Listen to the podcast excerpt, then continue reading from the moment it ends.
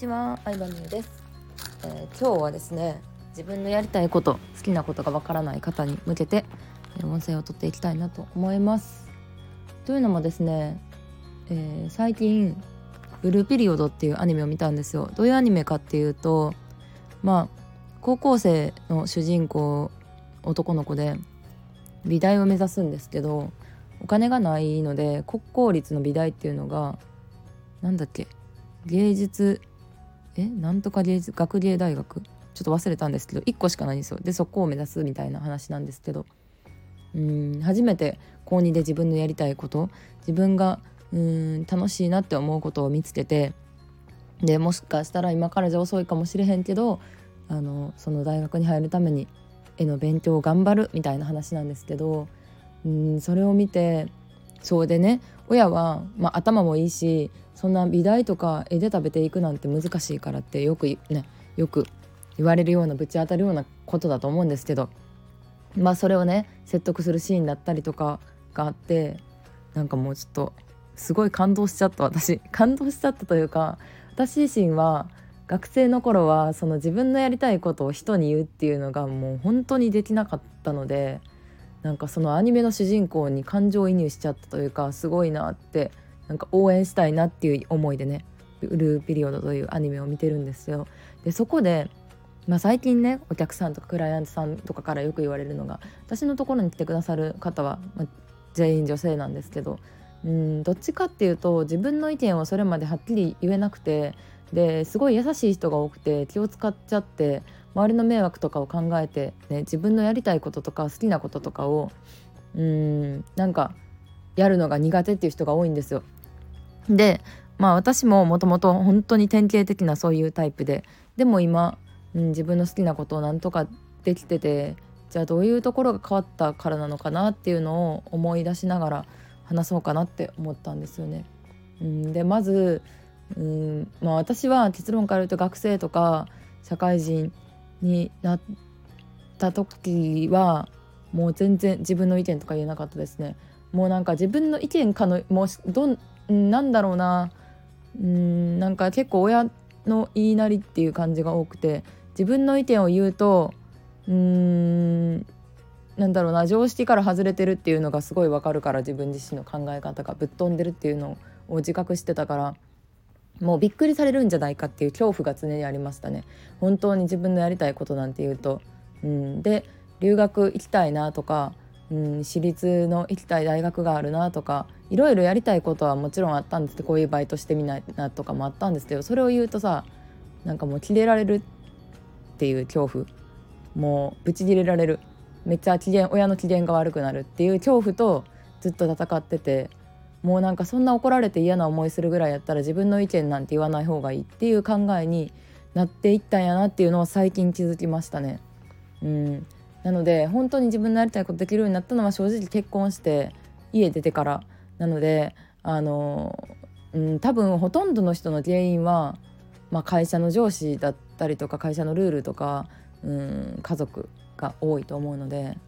ちょっとずつ離れるっていうのが、まあ、一番手っ取り早いんじゃないかなと思います。そこが一番のブロックになってる人が多い気がしますね。でやりたいこと好きなことがわからないっていう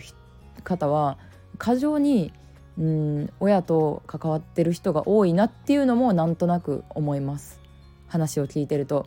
うん。もう本当に30代40代を超えても頻繁に両親と会っていたりとかその仲いいこと自体はいいし自分の意見を言える関係性であればいいんですけどうん無意識のうちに親に支配されてる感を感じる人も多いなと思うので、まあ、会う頻度減らしてみるとかちょっとずつね。うんなんか、うん、結構会ってるとなん新しいことをやろうと思っても親だったら親にどう思われるかとか周り家族にどう思われるかみたいなのを無意識に気にしちゃってるから本当にやりたいことだんだん自分のやりたいこととかを考えなくなって何どうなりたいんですかとか何やりたいんですかって聞いてもうーんみたいな自分のやりたいことわからないってさ結構怖いことじゃないですか冷静に考えると。ってなってるのかなとは思いますね。なのでそのほん自分のやりたいことをうん昔うん昔からやってきてなかった人って絶対何かしらの原因があると思うので、まあ、その原因となる人だったりとか出来事とかをうん原因を突き止めるのが一個大事なんじゃないかなとは思いますね。であとはまあ、やりたいこととか好きなことってね少なからず周りに迷惑をかけるわけですよ。はい これは断言しますけれども私もあの結婚して会社を辞める時やっぱりぐちぐち言われました。うん、まあそんななんか学生の時ほどは言われてないですけどなんかそんな会社辞めるのもったいないでとか独立しても何年うまくいくか分からんねっていうかうまくいくか分からんでみたいなことはもうすごい言われましたけど、まあ、最終的には無視してやったって感じですね。副業の時点で200万とか会社員やりながら副業で200万とか稼いでもそれを言われるので言う人は言ってくるのでまあそこはもう自分を信じてやるしかないですよね。でやっぱそういうこと言われる環境にあると少なからず自分の行動にブロックかかっちゃうと思うのでもうシャットダウンする物理的にシャットダウンするっていうのが結構大事かなと思いますね。で今回なんでこの話をしようと思ったかっていうとうん結構独立とか起業でうまくいってる人って正直言ってそういう学生時代のブロック親からあのやりたいことを否定された人って少ないんですよ。うん、なんかあの放任主義親は放任主義だったとか、まあ、自分のやりたいことだけは好きなようにさせてくれたっていう人が正直周りの起業家さんとかも多くてそれって独立するとか起業するとかでまあ結構ポジティブメリットやなとは思うんですけどでも私の場合はそうじゃなかったんでうんそうじゃなかったからこそ伝えれることがあるなって思ったんですよね。うん、っていうのもあのお客さんとかでさやりたいことが分からへんとかって聞いたら意味わからんなって思う人も正直結構多くて自分のやりたいことわからんってなんやねんみたいなうんでもわかるんだけどでもそういう環境で育った人うんそういう親のもとに生まれた人にしかわからないことがあるなって思ったので今回これは私が音声で発信すべきテーマじゃないかなと思って、えー、取り上げてみました。うん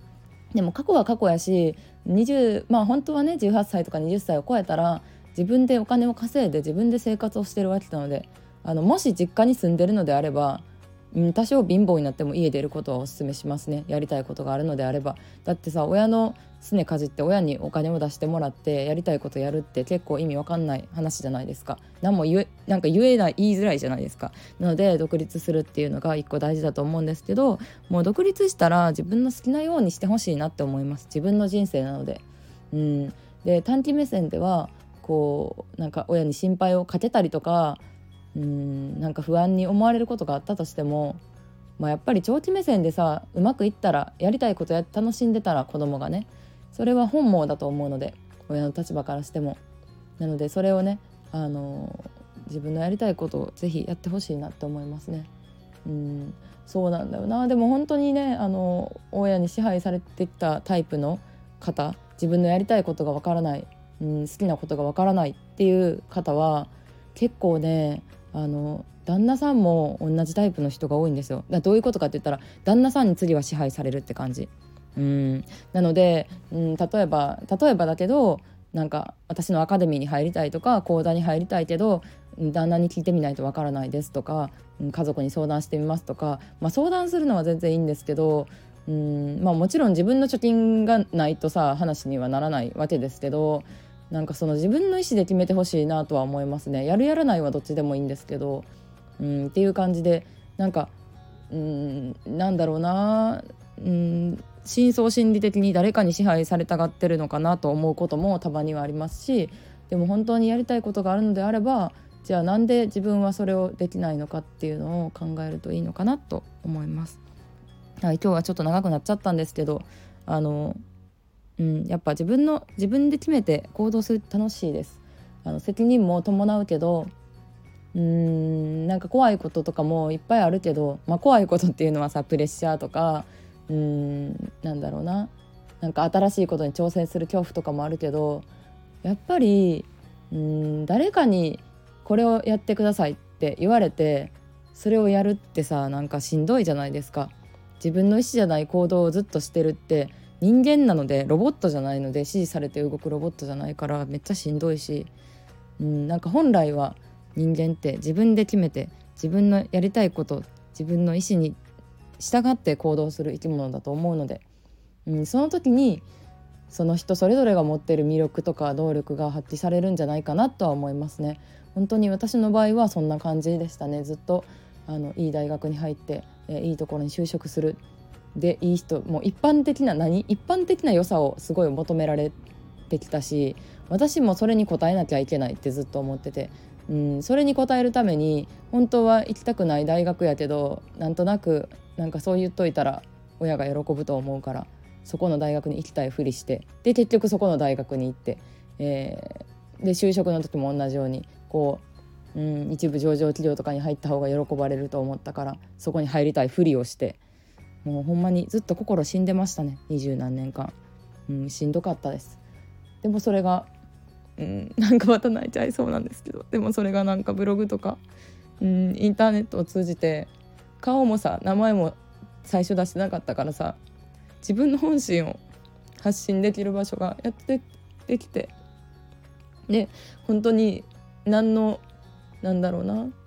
うん何の人の目とかも気にすることなく自分の好きなことを発信したものがなんか面白いですねって言ってもらえた時にすごい嬉しかったから。うん。なんかすごい嬉しかったからなんかそうやって言ってくれる人のためになることしたいなって思いましたね。うん、まあもともとはあのお金を稼ごうと思ってブログを始めたわけではなかったんですけど、うん、でもなんかお金以上の価値というか自分が楽しいと思うことできるってそれでしかも人に喜んでもらえてうん結果としてお金も入ってくるってすごいことだと思うんですよね。でも人に言われてやることってさなんか最低限のレベルで考えちゃうじゃん。最低限これでいいかなみたいな。うんこれだこれぐらいやってたらまあ合格ラインでしょみたいな考え方じゃなくなるんですよね。自分のやりたいこと突き詰めた人って。だからそういう世の中になったらいいなって思います。ということで今日も聞いてくれてありがとうございました。バイバイ。